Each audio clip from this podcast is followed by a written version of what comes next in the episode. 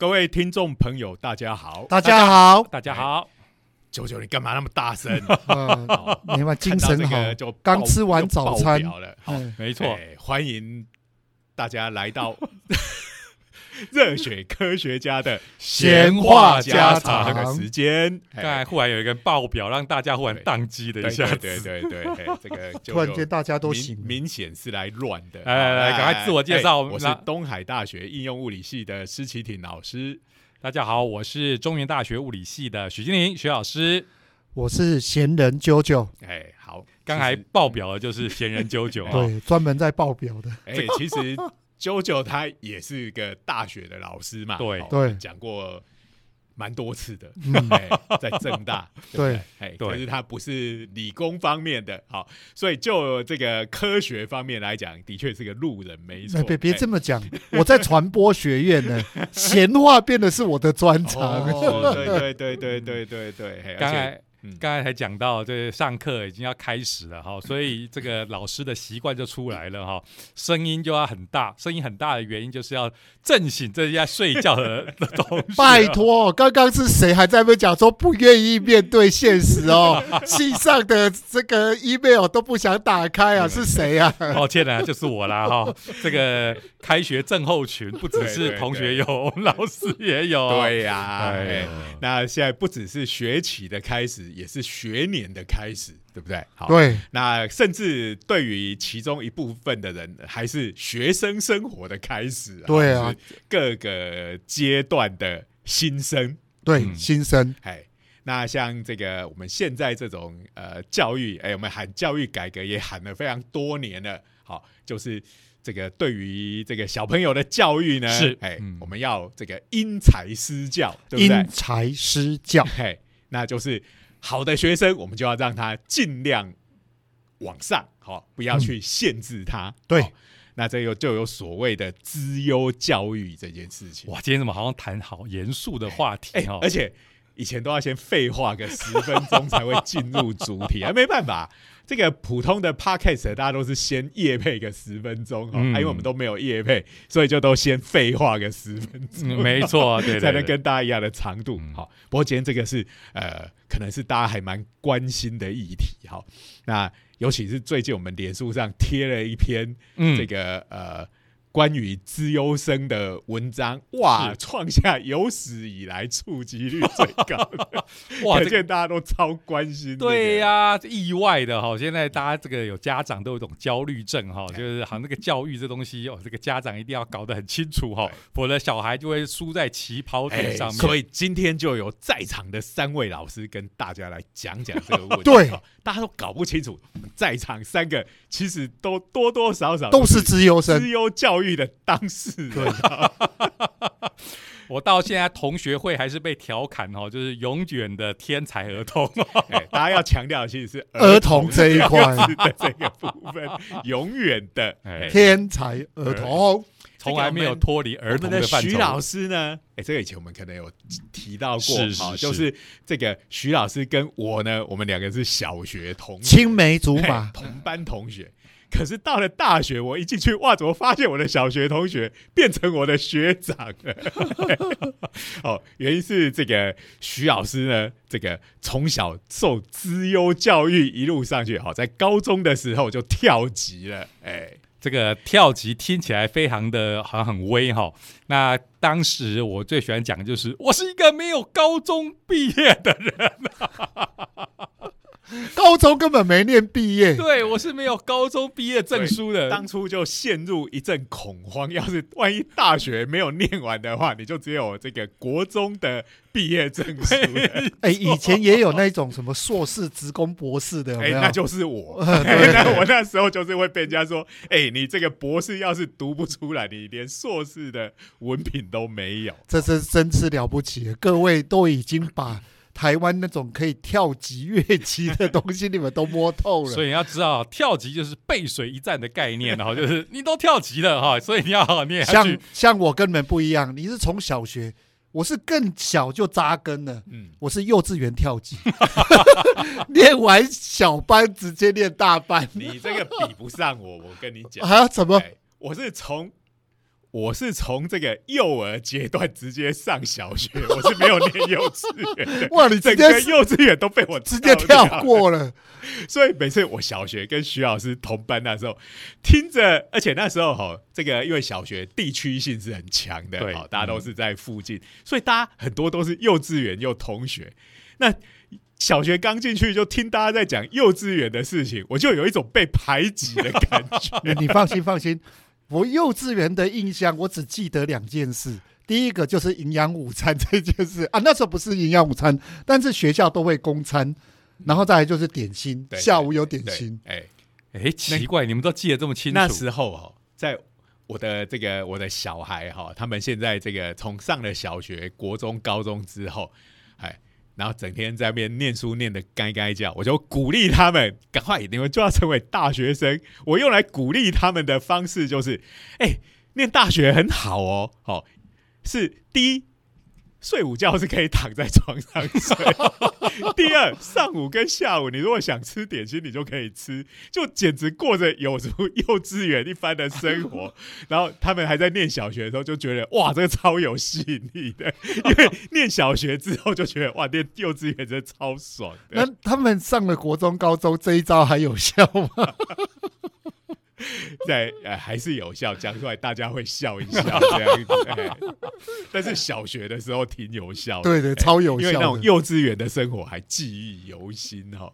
哇，这个对你女儿可以可以有这个吸引力，我完全可以理解。不过我刚才对话中，我最惊讶的是，我们我跟施老师是小学同学，你居然小学的时候的回忆还这么清楚，还记得你进刚进小学的时候，因为没有幼稚园的经历，我跟你讲，这就是因为你是没有的那个人，你才会记得。对是在那边跟同学和乐融融的讨论幼稚园的一些芝麻绿豆的小事，你一定长大马上就忘记了。你你知道什么？叫边缘人吗？边缘人就是永远不会被记得的那一个。所以当你和乐融融，没有去提到那一个人，你根本不会记得边缘人这个人的存在。是是这啊，就是吃饱的人都不知道饿肚子饿的对人的啊痛苦。啊好好这个就是讲你这种人。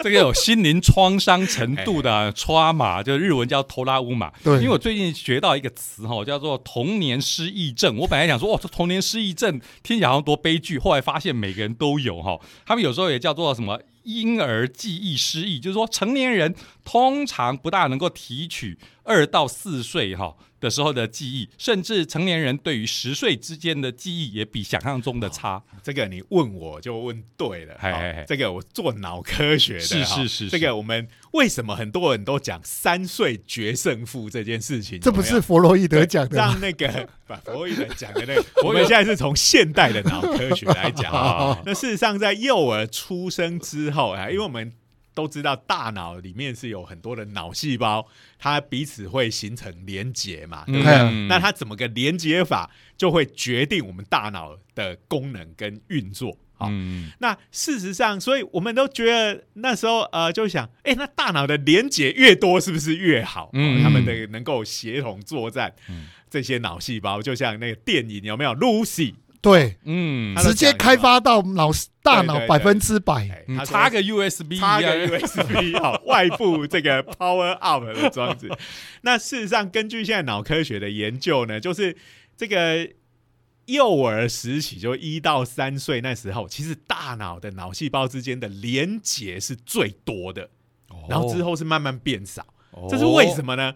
就是这个刚出生的时候，我们要必须保持这个小孩子他未来发展的可能性。嗯。所以他是先把可以连的先通通连起来，好，然后接下来就会视他接受到的这个经验啊、教育啊、等等生活习惯等等，接下来是一个修剪的动作，好，就是哦。把一些没有用到的平常比较少连用的。它就会慢慢断掉，哦，哦，然后之后就差不多成型了。好，嗯。所以那一段时间，刚刚你讲什么两岁、三岁、四岁左右那个时间啊，好，那其实就是呃，因为那时候你的大脑正在经过一个相当剧烈的变化，有时候那个时候做的事情，后来那个连接被剪被剪掉了，了。就 有点像你的记忆被洗掉，你还，真亏啊！真糟亏啊糕了，结果我记得还是吃，剩下真的麻烦。剩下没有意义的。对啊，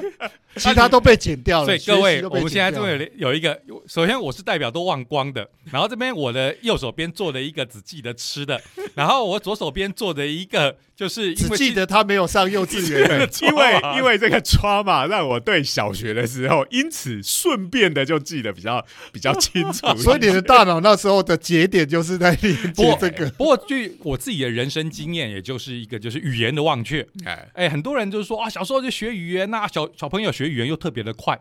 可是我必须说实话，我自己的经历就是，我小时候学的台语全部忘光了。哦哦，你讲到这个，我的 trauma 又来了。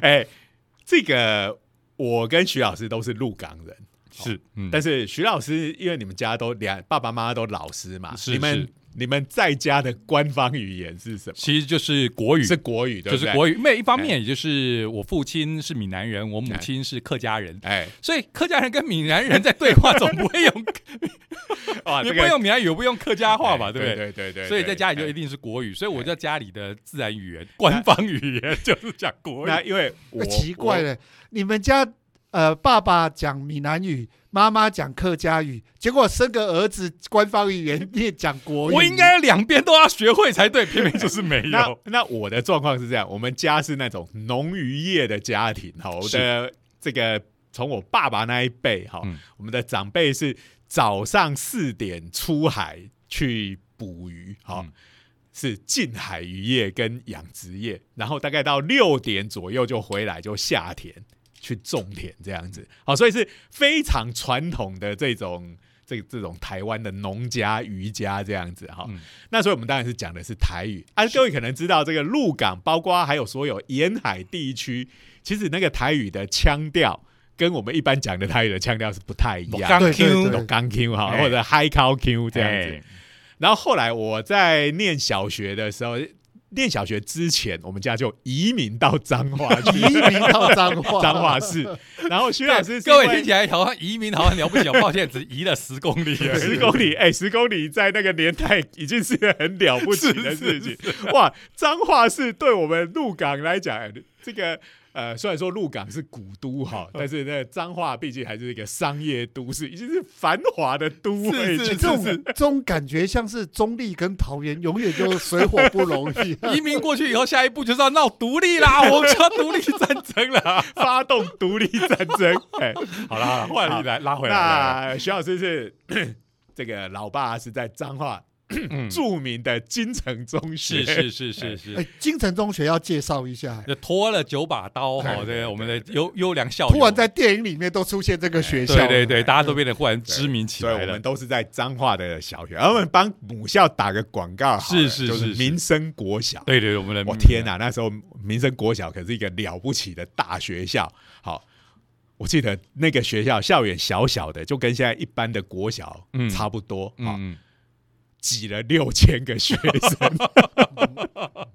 这但比起什么台北县当时那个什么老老松国小秀一万多个朗国小，对，嗯但是我觉得已经是相当可怕的。哎，不过也比我们当初的哎学学校的学生可能也少了一些。这边稍微插播一下哈，就是民生国小，我那时候进去的最大的印象之一，还有就是民生国小那时候应该是从纯女校对变成男女合校，现在应该没有从我有。们的上一届才开始收男生，好对对对对因为我姐姐大我两岁，大两届的秀学号上面“民生”两个字的中间校徽有一个女，哦，现在是不是都是男女合校？小学就就从现在应该都男女合校了。小学啊，小学啊，我呃应该都是哎，小学，因为现在学生实在是学子实在太少了，你你再去分，那学校就 就就完就蛋了。私立的私立的不晓得啦，公立的当然一定是。不过我们那个时代应该也是意识到了，就是在这种幼年教育的时候，成长的环境，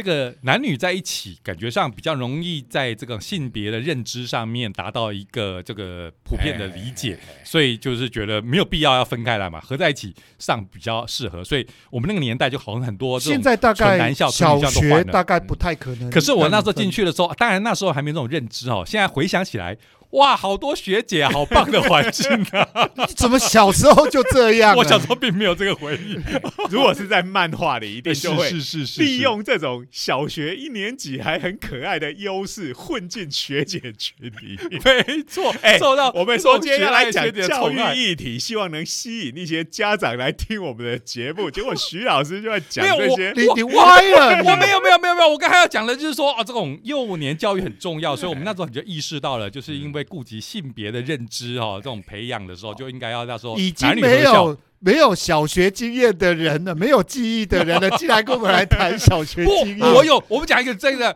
那也因为这个哈，我们那时候是在这种彰化地区，还有一个是纯男校，是中山。叫中山国小。对，我的 trauma 是来自于我们民生的学生都一直被中山的欺负。因为我们是属于这个收男生的第二届嘛，嗯嗯，那第一届的时候，那刚开始男生还很少，好是是是。所以当我们慢慢升上去的时候，我们到了比如说三四年级，那时候开始成为学校的主力的时候，其实整个学校的男女比还是女生压倒性的多啊、嗯，那这个以前的小学生在外面，这个两个学校哈度点，哎，有时候还会没错互相呛一下，没错 没错，我的 trauma 是从那边来的，我的但是 毕竟创伤但，是因为我们这个男生的人数少很多，气势上就是然后再矮抢一节。对，在抢一些什么球场的时候哈，就就很吃亏哈，就这样被哎、我们比呛下。较没有。呃，我念的是在北投，就台北北投，我们北投国小建校一百多年了。然后呢，我那时候啊，当然现在人数比较少，我们那时候的学生一般五十几个，然后呢，一个年级 大概有二十五班，所以我们全校合起来将近八千多人。如果连补校哎，哦，就是那时候其实已经有补校，我念的时候已经有补校了，加起来全校快接近一万人。哦，所以你们也是我们大学校北投应该也是全国排名对排得上的。就是还不到一万，但就接近了。好啦，那个学校呢，其实附近的几乎北投区的居民都在这边念的，所以北投几乎都念北投国小，只有那个偏远地带，哦我们叫做什么清江国小啊，那个那个那个念其实都不太会有你们讲的什么两个学校，那不 因为离很因为你们是属于。一党独大，对对对对因为我们。那时候男女分校，所以是就是就等于是有这两大对对对，我们我们那我们学校哎，不过我们讲完 trauma 了，来来来，所以会问话题回到我的窗，对对对对对，话题怎么？所以我就带着这个鹿港腔的台语去彰化市的小学 上学。是那那时候因为彰化也是很多都是讲台语的家庭嘛，是是那比如一讲那讲鹿港腔的就会被笑。好，那所以在这种严峻的情势底下，好，我们就非常迅速的学会了脏话腔的台语。好请问这两个有什么？哦，有差有差，有差有差这个这个，所以我到现在台语还是双声道哈，就是在家我就会跟这个长辈一起的时候就会讲鹿港腔的台语，在外面跟一般好。这些没文化的讲 一般腔的，我就用一般腔跟他们讲。这个我可以理解。我们鹿港腔，哎，开玩笑，开台文化古都，没错当然是我们的比较优对啊，雅。对啊，当然啦、这个我们最常最常听到的谚语，对不对？一府二路三艋甲是，对不对？是是台北都还排到第三呢。对所以相对于徐老师台语完全都不会，我会讲两种台语。其实我小时候会讲的，因为小时候我还是会在家里附近混嘛，对不对？我总不会是关在象牙塔对长大的小孩，所以在家里附近的时候，我真的会学会台语。哎不过我我一点有个有个好奇点，真的。呃，你在鹿港长大，你讲国语应该是有鹿港腔的国语啊。那为什么我们重甲基层那时候预告片播上去的时候，你去配艾瑞克，结果底下就有留言，为什么艾瑞克的配音有点台中腔、哎，为什么会有这个？就是成长的过程中乱七八糟了哈，我真是现代人的悲剧，没有啦。你的记忆不断的被复习，对对对对对哎。不过我可以承认，就是说这种童年的时候的一些哦学，所以我一直觉得像这个小时候要去上那种什么双语幼稚园，我都很怀疑他。的记忆能不能延伸到长大？不过我们前面做的一个施老师哈、是成功的范例啊，我还会讲两种枪，开玩笑，所以你的幼年记忆有一路维持到长大，我就是一个失败的施老师从小不但学了两种腔调的语言，还学习如何在夹缝中求生。对对对，因为这是为了生存而发展出来的技能，比较不容易忘记。那现在这小朋友去上双语幼稚园，都是在心不甘情不愿的情况下 被这个呃丢过去的，在所以有点家长的夹缝中里求生有点存。应付了事哈。所以这个如果要类比于这种情境呢，可能是我就有点像现在。就是你如果要让小孩学英文，直接把他丢到全英文的环境去，直接把他丢到美国去，他就瞬间学会。因为生存压力就会逼出潜力。因为我就讲嘛，我从鹿港到彰化是在当年可是相当于移民等级的 的大事，按现在来讲，就是相当于你移民到英语系的国家去。哦，这个真是是是是，哎，不过回到我们的这个自由讲，哎，所以我们还是离题离蛮久。对对对对，我们我们刚才讲说小时候一堆人忘记了，那个环境、时空背景先交代。我们常讲嘛，戏剧最重要，一开始要世界观设定，嘛。好，来来来来不过，我们先看一下现状，因为这个 JoJo 老师的小孩是这个政府认证的资优生哈。哦，现在的资优生是怎么产生的？我我不知道别的地方怎样哈，我们就讲我们在台北市。那台北市现在呃，它有固定台北市跟台北市呃新北市，他们都有在呃小一的学生进来的时候，他会做一个考试啊，那个考试都跟你讲说不要准备，就这样来。可是是不是还是有人偷偷去准备？哎，有有？有有有，是不是也有这种补习外？面补习班也有，他只会跟你讲说，哦，你不要以为幼稚园直接升小学就很良哉良哉，没，他只进去就一个考试，那通常他进去很快哦，一个多礼拜、两个礼拜就嗯就就就准备考试了。然后他是干嘛呢？他是政府哈、哦，教育部为了要让所谓的呃这个资优生能够有因材施教，针对不同的学生，他主要不是要分等级啊，主要是把那种特殊有能力的，他把他抓出来，再给你额外的课程上。哦，额所以他们是一般的课，还是都跟大家一起对哎他们自己是有这些所有的资优班、资优生合起来成立一个呃，资优班嘛我？讲一下哈，他是这样，呃，每个年级他都有所谓的资优生，资优生就打散在各个不同的班级啊，通常会跟你所在这个班级的导师打声招呼，嗯。然后他有一些课程，他就会把他抽走去上资优班的课。所以一般的课程还是埋伏在各各个一般的班级里对。面，跟所有的这个小朋友一啊，起其实上资优生很很辛苦，因为他等下课时间就要跑很远，嗯然后再一点就是他会跟班上的同学比较不亲，所以有某一些课是不跟班上对对对对他有一些课呃，我知道的就是，比如说有一些呃什么英语课，嗯，然后他英语课他不是就不用上了，他是抽掉这个课去跟自由班的学生一起上课，对不对？他额外要再补课，还是要补，还要再补正常，的因为那是正常的课。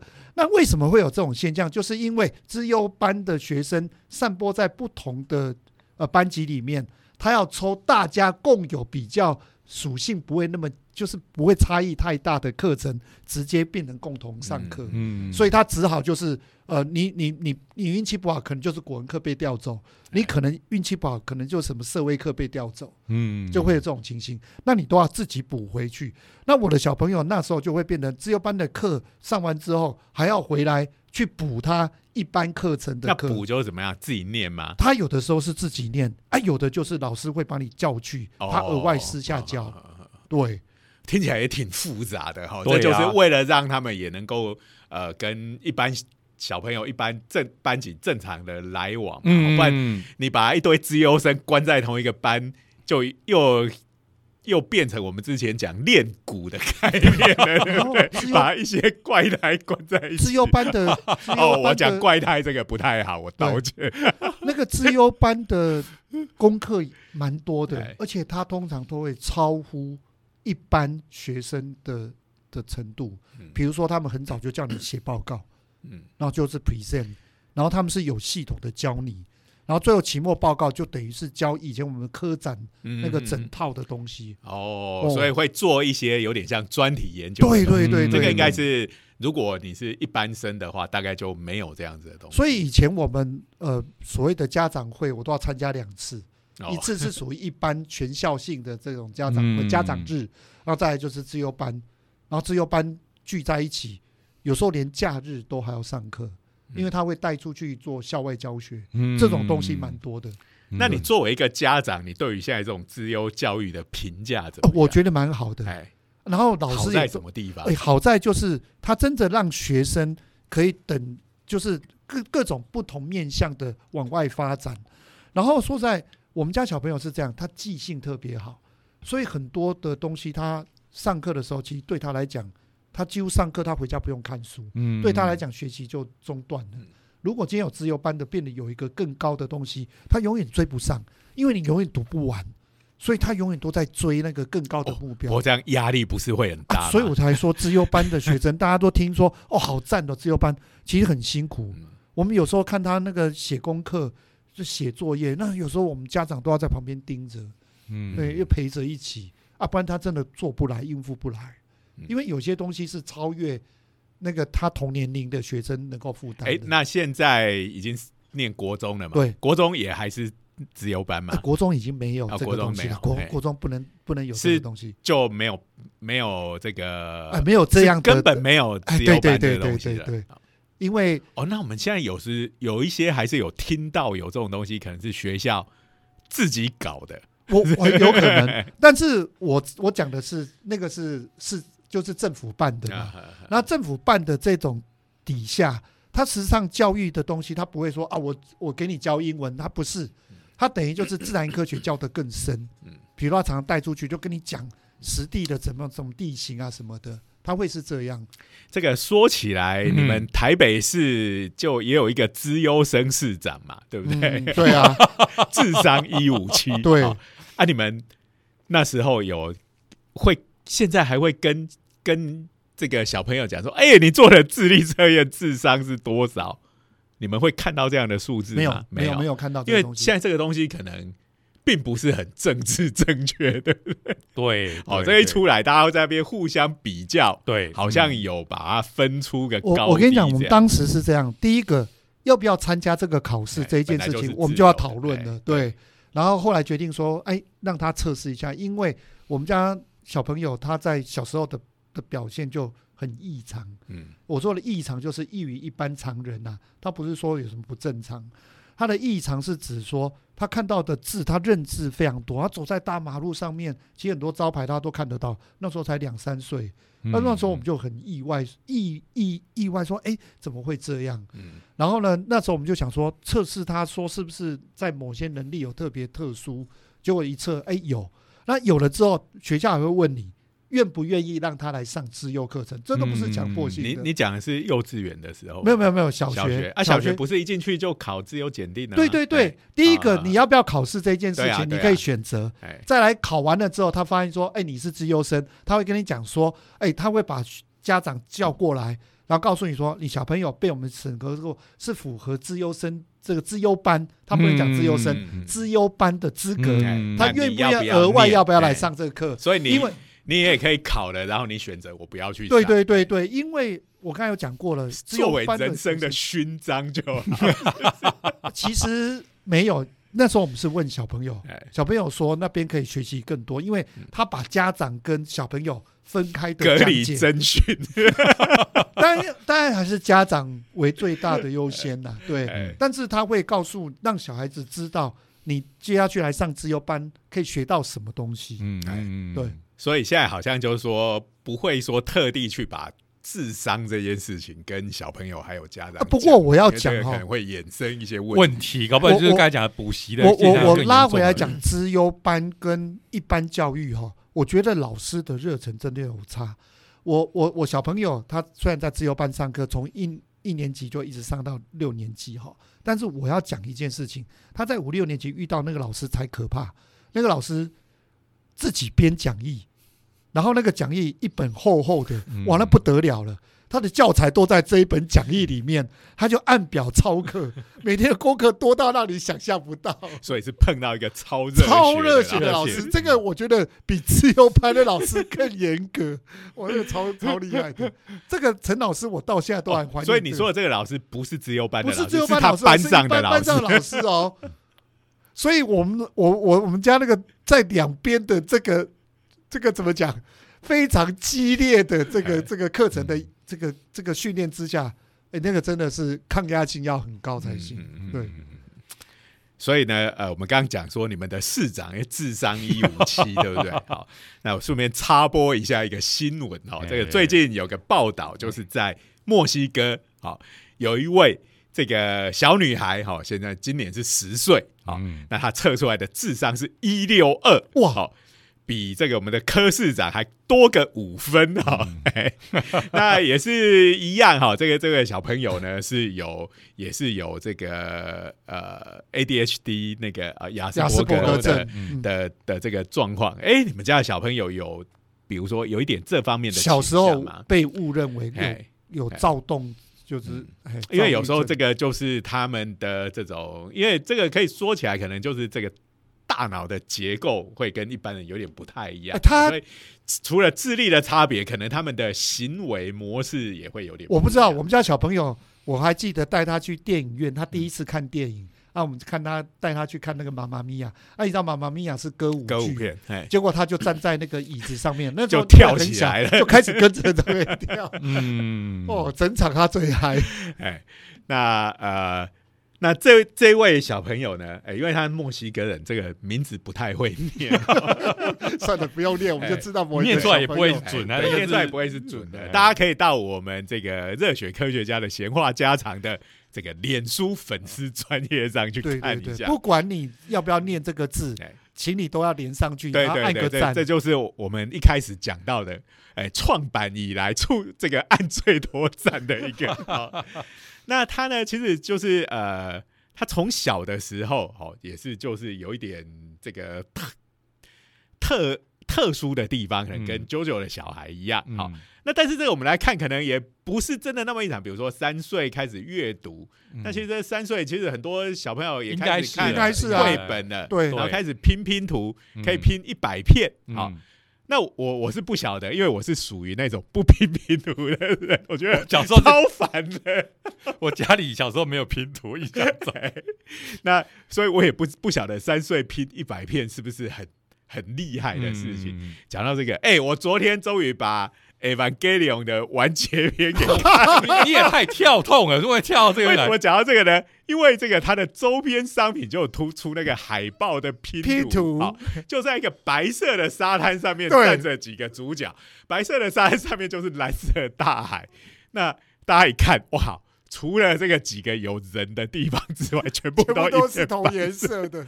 哦，像这种的话，基本上就是只能比形状了，只能靠形状。对不起，我没有那个耐心。所以，即使它是 A 版的拼图，抱歉，我也不会去碰的。我好，这是题外话。讲到拼图，你以为这样就很艰辛的吗？我们以前挑战一千片的黑白的拼图，那才恐怖了，全部颜色都一样。要是我的话，就把印挤进去，不是都一样颜色吗？然后说不定就会有一个它真正的图案才会这样浮现出来，哦，给你某些指引之类的。好，好，那这位小女孩呢？哎，除了这样，这样我觉得以台我们台湾人的角度来看，可能也。也还好，真的，应该是还好。小时候就常常会训练小朋友对呀，对呀。好，那呃，但是呢，他是主要是另外一个地方出现问题，在可能在幼稚园里头跟别的小朋友没办法相处，嗯，然后就会被排挤。被欺负就跟我一样啊，最好是 有抓嘛？你哪有被排挤啊？你不是在夹缝中求生存的吗？我连幼稚园都没上，就是没错。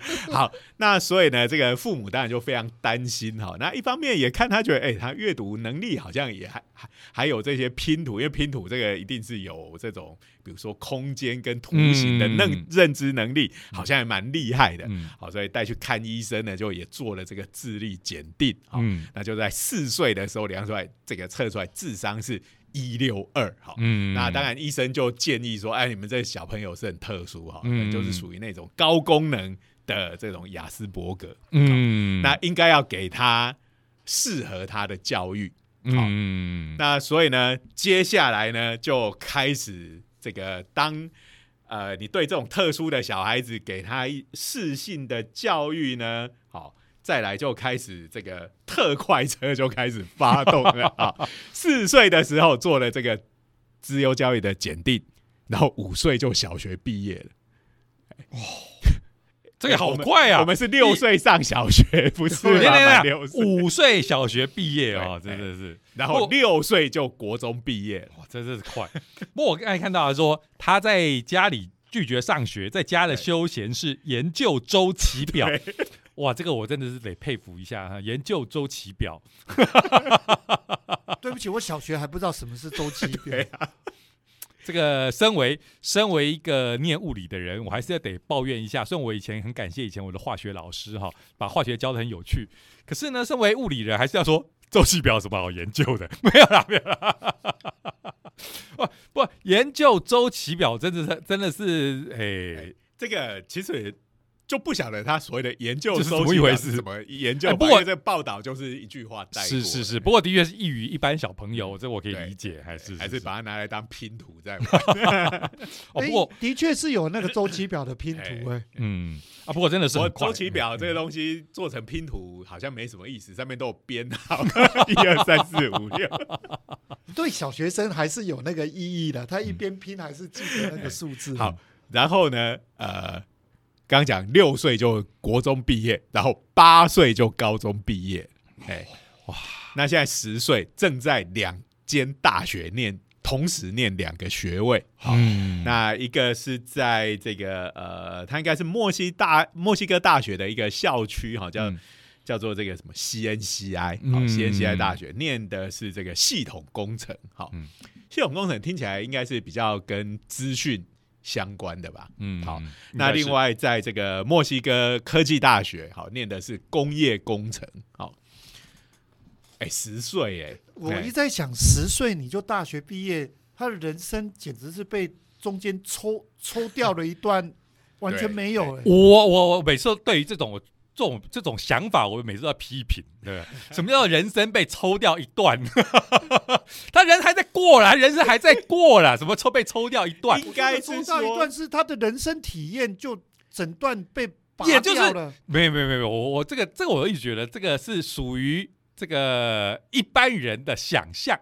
这个根据我的看法，他的人生就只是不一样而正已啊。正牌资优生的发言，没有这个我我好了，这个我们常常讲什么？这个可能可能他的体验会跟一般人不大一样，可是你不能确定他的的体验跟一般人的体验哪哪个好哪个坏。我的意思就是就这个像我们在讲我我们，没有说好坏啊，哎只是说他把人生的体验被抽走了。没有没有，我认为是那叫一种置换，而不是被抽掉他。抽走并不是他的人生那一段就不见了，对呀、呀是他的人生用别的东西对，放进去了啊。那你你可以说被抽走的是他跟同年龄的哦这个同才相处的这一部分。人人生的取舍不就这么一回事吗？他少了跟一般同学一起相处的机会，可能少了一点那那方面的乐趣，可他会多了一种乐趣，就是跟比较跟他对年龄更大的人，然后呢哎，进行知性上上的交交流，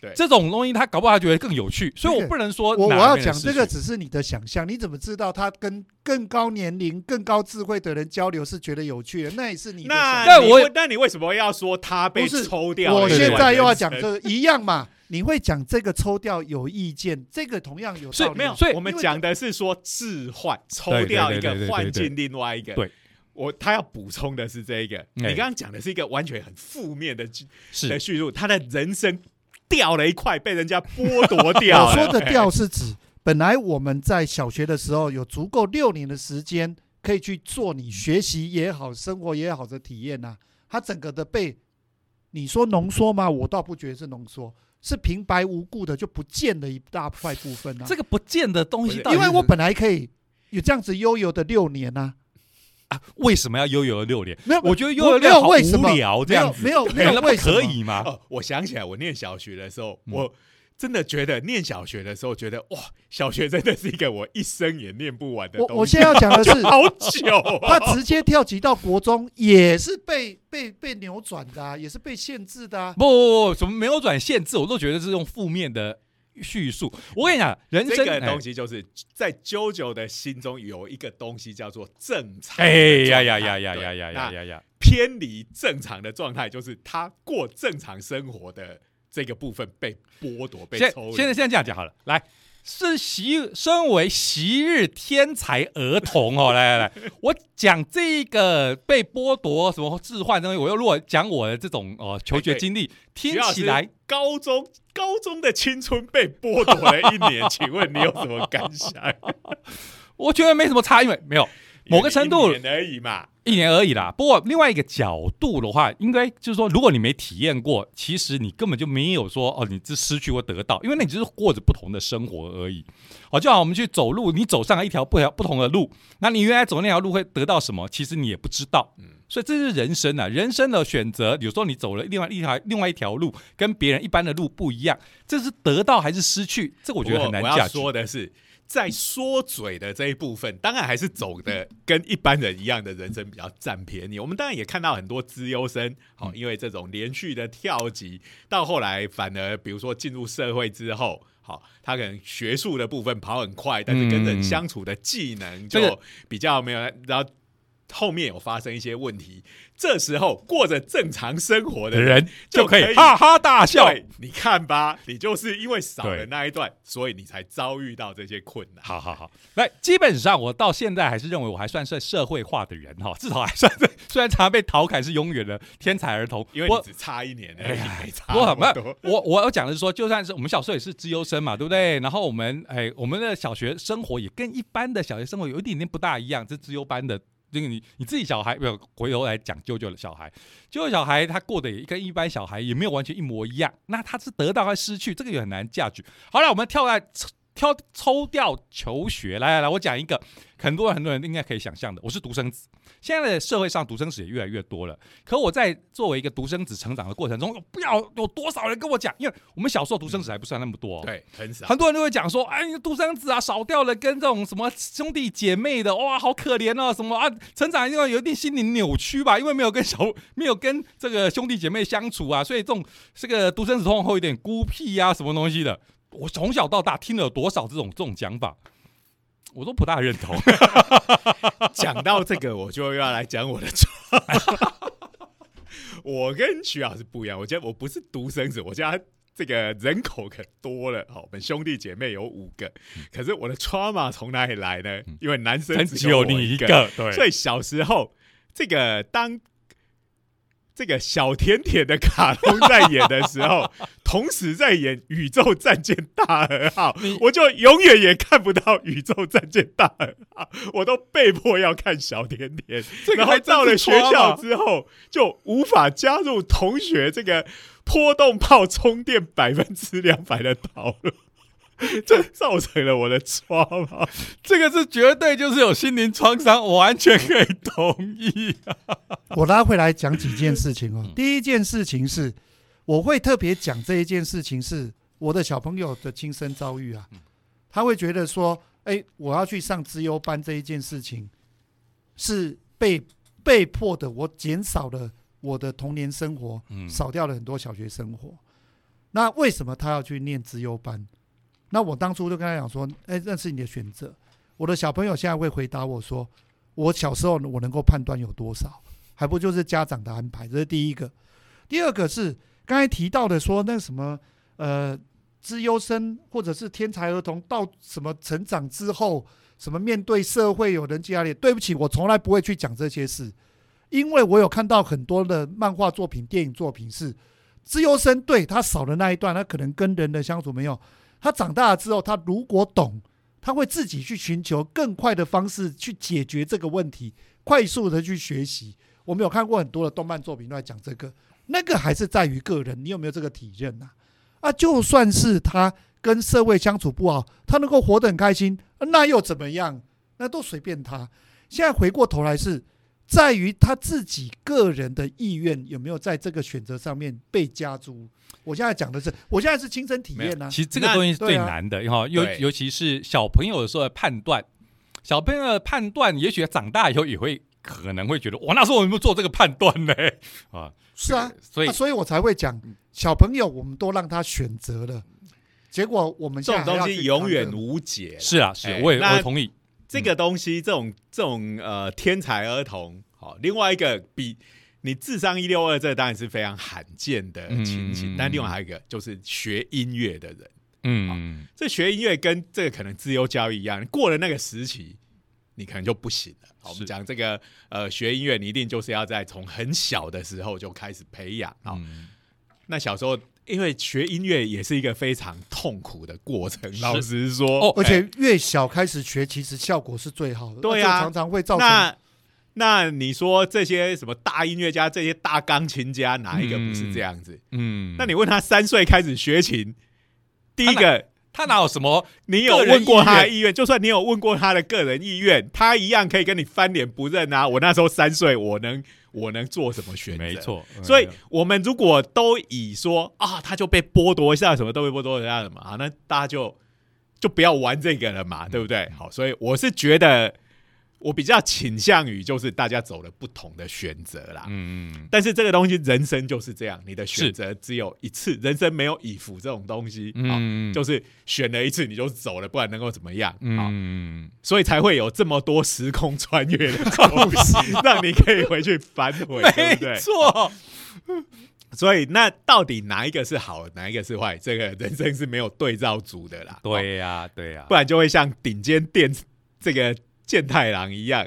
这个顶尖老爸做了一个复制机器人，说：“哇，我在这里面临人生的抉择，赶快做一个复制人。”然后去走同时，什么？这简直像我们讲量子力学本来是几率的世界，薛定谔的猫。嗯但是我们如果要回避这个单一的选择的话，我们就走平行宇宙。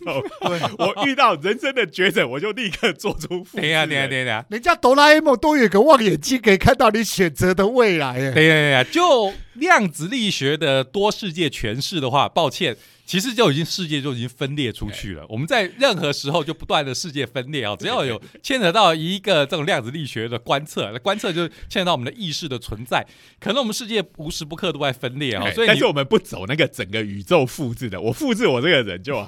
不过这想起来会出现一个问题，好，每次碰到人生的十字路口要做抉择，就出现一个复制人。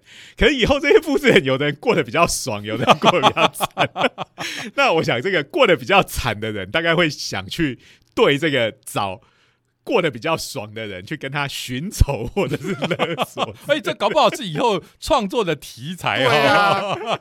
啊，就是找人生最好的，就把它取代你为掉了你为了要保险哦，做了复制人，结果就是那个 loser 哦！我现在要来跟你，你为了保险，结果呢，那个输的就要去跟那个赢的讨回这个债。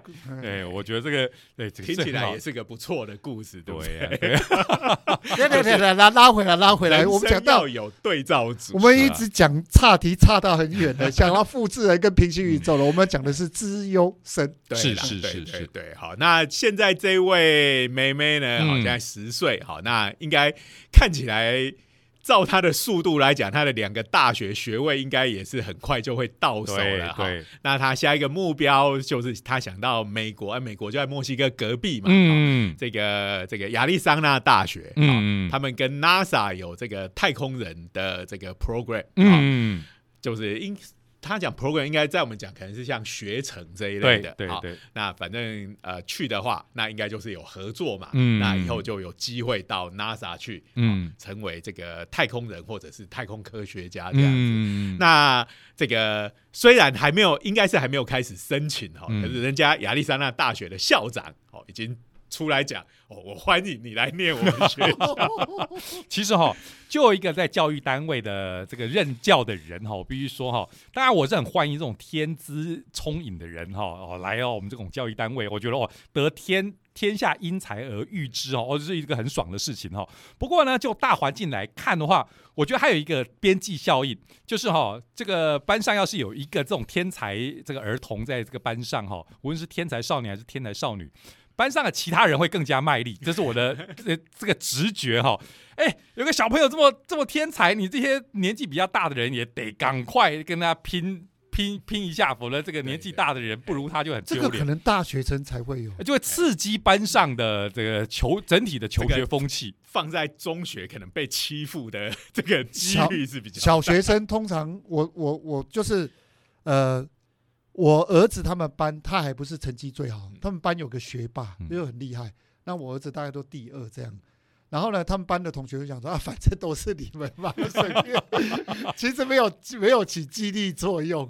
可是我说他那，个万年学霸也真的蛮厉害，搞不好这个差距的远一点点，这个效果就会出来了。对我如果不我这我当然这是我自己的设身处地啦。我要要是我班上有这个小朋友，基本上而且如果说这是在一个还蛮蛮好的大哎，学对对对，一个非常有正向的个我从从小到大一路人生进胜利组，比如说就进了像台青交这样的学校，嗯哈、那哇怎么？从小从来没拿过第二名的，在这边被一个十岁的妹妹给在地上摩擦。不过这个有时有时候有两种可能，一个会自暴自弃，那另外一个可能就会激起这个呃哎，不过竞争心态。不过你说的对，世界上的事情都是这样子的啊。对所以回回来讲说，这个这个天才儿童，他到底会觉得他这样的资经历哈，就或者说，或者是说他受到这样子的英才教育，到底是一件幸福还是不幸福的？这个我其实们不知道，真的不知道。而且你如果看历年来啊，这种新闻太多了啦，天才儿童的新闻真的太多了，你去 Google 一下。太多了然后呢，成长出来以后。很 appreciate，非常感谢他过去哈、受到这种英才教育的，或者是很觉得啊，或者说他的过去的人生，呃，基本上他是否定的，我觉得都一定都会都会有。嗯，对啊，那这种小时候被大爆特爆，嗯。但是到了成年之后，到底变得多厉害，很多是没有后续的报道的。对啊，哎对啊。其实哦我认为，其实最难的这件事情啊，我们光讲了历史上，我们讲科学家里头有名的天才，比如说冯纽曼。嗯，冯纽曼还是有名的天才，他在在我、小时候就会讲很多种语言呐、然后他在这种呃宴会上面最喜欢我听过最不可思议的就是他会直接用嘴巴跟你讲二进位的语言。对对对就电脑语言，他他会跟你讲一零零一一一零零零零，他脑中就可以立刻编码他。可以把人化编程电脑的机械。他在他在这种呃私下聚会的时候，最常表演的余兴节目就是随便拿一本电话簿，然后看一下，他就可以背那个电话簿的从一开一开头一路背下来，他的记忆力好到不可思议。这个是我看电影那个雨人。哎，就这种等级的，那等级的，可是学者症候群嘛，就是雅斯伯格症的其中一种状态不过冯友曼他还没有什么雅斯伯格症的意识哈，不过他天才到不得了，这是大家都是同意的哈。啊，而且冯友曼他也是哦，这种电脑讲电脑之父的时候，一定也会提到他的名字，所以冯友曼已经是功成名就的大科学家了，大数学家了。可是呢，据说他自己到了晚年，还是觉得以他的聪明才智，他觉得他的成就仍然没有充分的哦达到自己的对，没有达到自己的预期。哎你看，都已经这么厉害了，他还在不爽什么啦？所以这些后来变成天这个，就是这些天才儿童大了之后，也许也有成就非常高的，嗯，可是他可能也不会特别把他小时候受过什么样的，到底是一般的教育还是自由教育，特别拿出来讲。是啊，是啊，说这个以我的的能力来讲，受不受这些教育有差吗？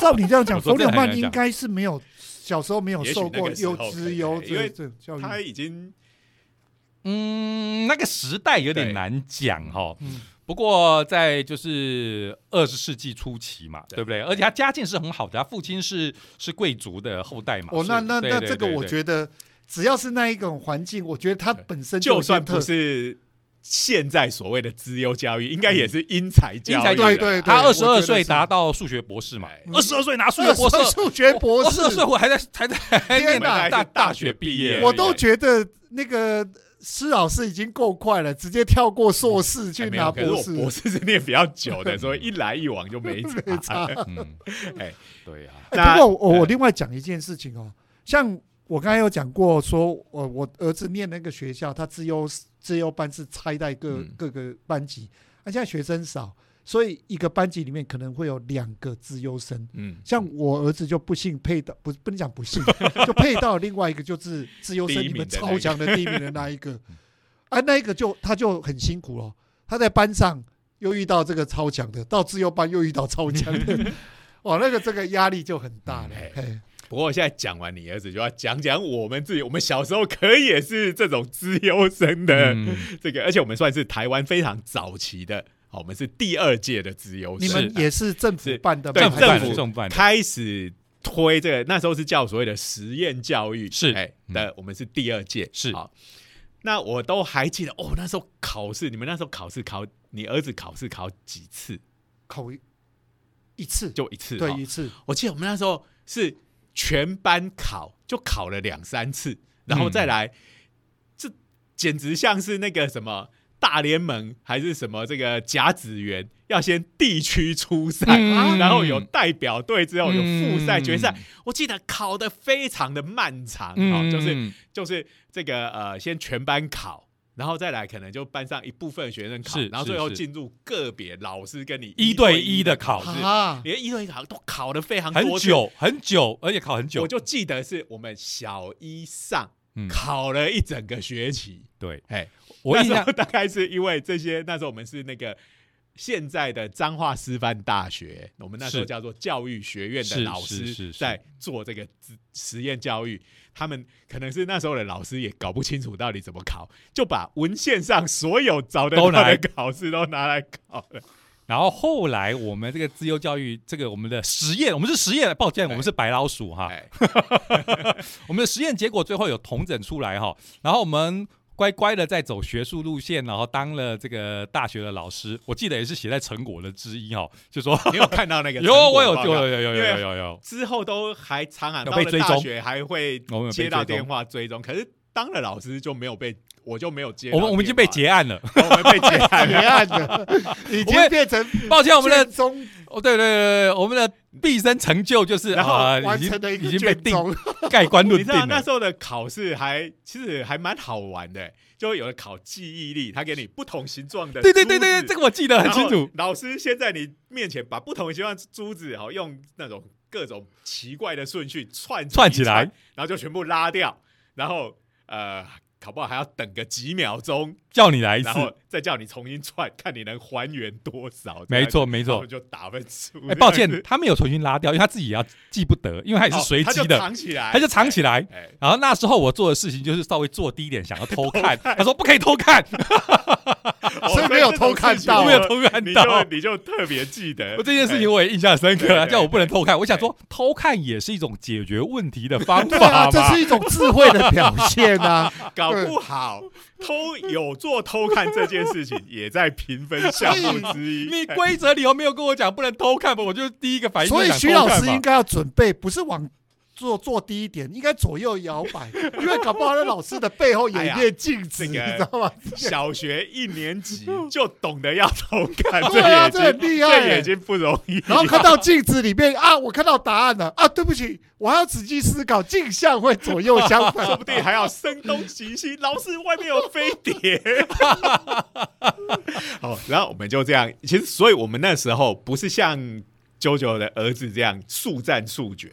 我觉得现在速战速决哈的一个原因，可能是怕你跑去补习，对不对？嗯然后让你知道让你还来可是外面的补补习班都会跟你讲说从幼，稚哎，幼哎，对对对，哎，我跟你讲哦，上小学马上就会准备次考试哦，这会介乎你什么排班，其实那都是错误的，那是补习班。所以其实哦，这个这个很多人做研究哈，就是有一个所谓叫福林效应，就是他研究说世界上现代人智商测验的平均成绩越来越高。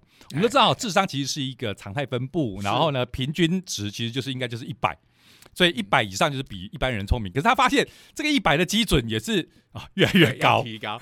其实我还记得，因为我国中的时候有再做一次，国中嗯还是继续念自由班，嗯那时候比较知道，就是那个在一对一的测验的时候，嗯就有看到老师那个题本。嗯，它其实因为所谓的智商那个数字是怎么来的？其实很简单，就是他就会去测你所谓的心智年龄。好对对对，对把心智年龄除以你的真实年龄好、嗯那就是你的智商。是好，所以那时候我在看老师的题本，就有说，哎、这个是相当于几岁几岁嗯几岁，啊，到了不知道几岁，可能是八还是二十以上，嗯。它就会变成是普通成人，嗯。然后再上去就优秀成人，对再上去就没有了，嗯这样子哈、所以是用这种方式。那但是这个当然最 tricky 的地方就是它怎么定义，哎、你这个心智年龄十二岁的题本对。应该是长什么样子？嗯。刚刚你讲的福领效应，应该就是这个东西就要就要那个随着时间的进行，那个题本的难度度就要越来越高哈，所以 所以有各式各样的解释啊，关于这个福林效应有各式各样的解释。有人讲说，就是哎，普遍真的现代人就是变聪明了，世界上的现代化刺激越多，变聪明了我我认。为是啊，还有一种就是说，像这种呃类似智智力测验的东西，已经充斥在我们各各个地方了，所以大家都越来越容易做类似的事情，然后这个东西是会反映到智力测验上面的的我我我举个简单例子，像刚才施老师提到的，他家长可能很早就出去呃捕鱼啊，回来他做农作，其实跟家里小朋友闲谈的机会没多少。其实那个家庭教育并没有做很多，嗯可是我们现在不是啊，嗯我们现在呃，比如说家长的父母程那个成教育程度也高。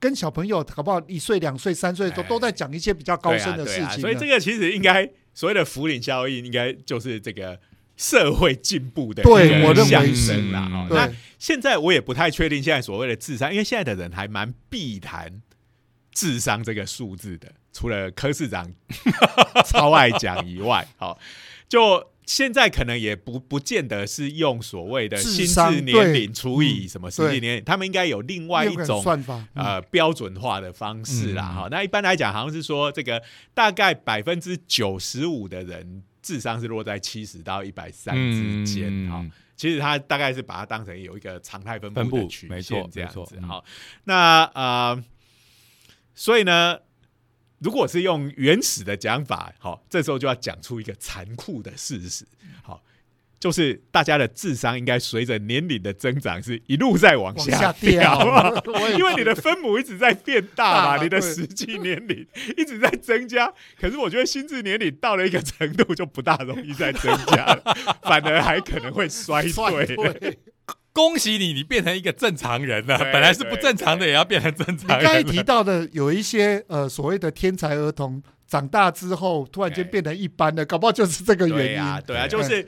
所以他可能呃有一些，比如说这到成年，甚至到了中老年，没有特别突出。其实这个只是说，呃，我们这个心智成熟的曲线不一样。对，但是最后大家抵达，大家一定到了某个程度，就到了一个高原的没错，状态嘛，没错，嗯大概就就就是你的最佳状态，然后之后就开始进入像我们现在开始有一些失智的现象就开始出现，这个反而更严重，对，对没有成长反而往下掉。像我就是有一次吃完饭，然后这个到把碗拿进这个厨房里面。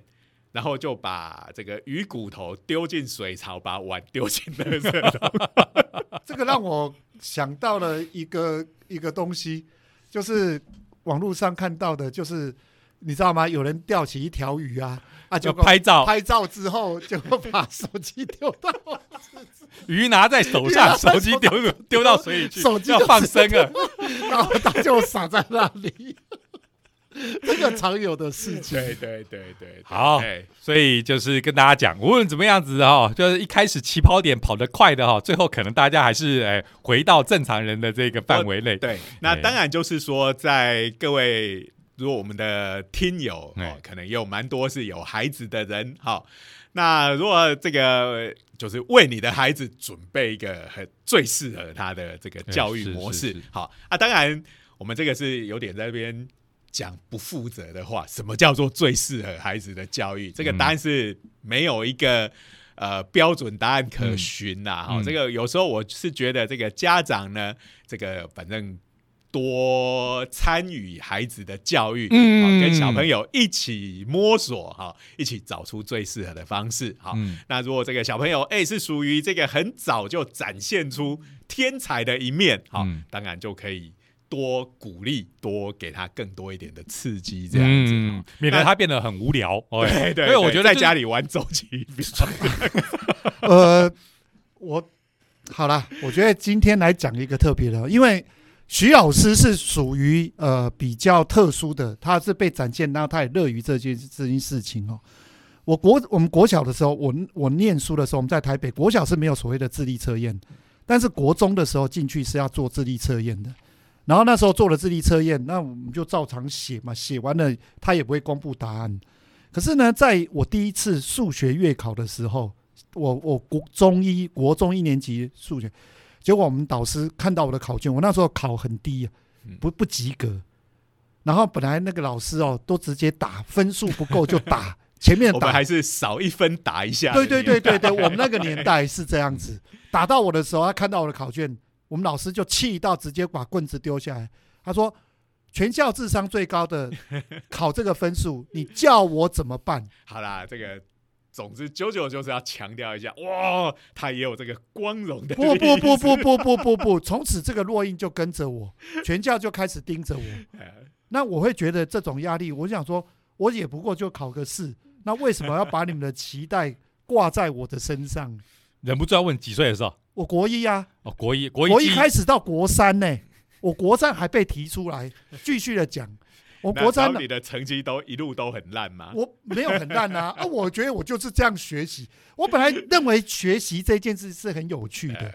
可是最后他会认为你该怎么样，你该怎么样，所以这可能就是为什么最近大家不太尽量避免去谈智商数字到底多少这件事情，很容易就会标签化。对对啊，他就认为你该怎么样。我以前想说我啥都不知道，你就突然就告诉我。所以今天的时间也差不多了，好，就是说呃，大家还是要呃。这个当然，所谓的智商，这个只是小朋友心智的某一个面向。对，好，那其实我们在做教育，好，那老师面对的是大班，但是家长面对的是自己的小孩。其实我都是觉得家长可以为自己的小孩做更多了。好，那就是说，谁都不知道标准答案是什么，真的，是这个呃，一起参与、一起努力的话，呃，我相信会比都丢给学校跟丢给补习班、安亲班要来得好。对，尤其我们当老师最怕通通丢给学校这件事，所以在这里就呼吁没错，没错，没错。哎呀，不过国小到国中、高中比较会了，大学大概不会了。大学也越来越有这样的倾向啦。我跟你讲，是是是，我们我我一向不太想要去批评我们的学生怎么样，这有时候是社会的一个共通的。这个现象，好好，那我们今天的节目就到这边，好，谢谢大家的收听。那当然，我们还是要感谢一下科技部。那你看，我们讲教育讲的这么卖力，教育部是不是也应该来给我一点 钱啊？对不对？对啊，好希望有教育部的长官能够听到我们的节目。是，好，好，那今天的节目就到这边。OK，我们下周见，拜拜拜。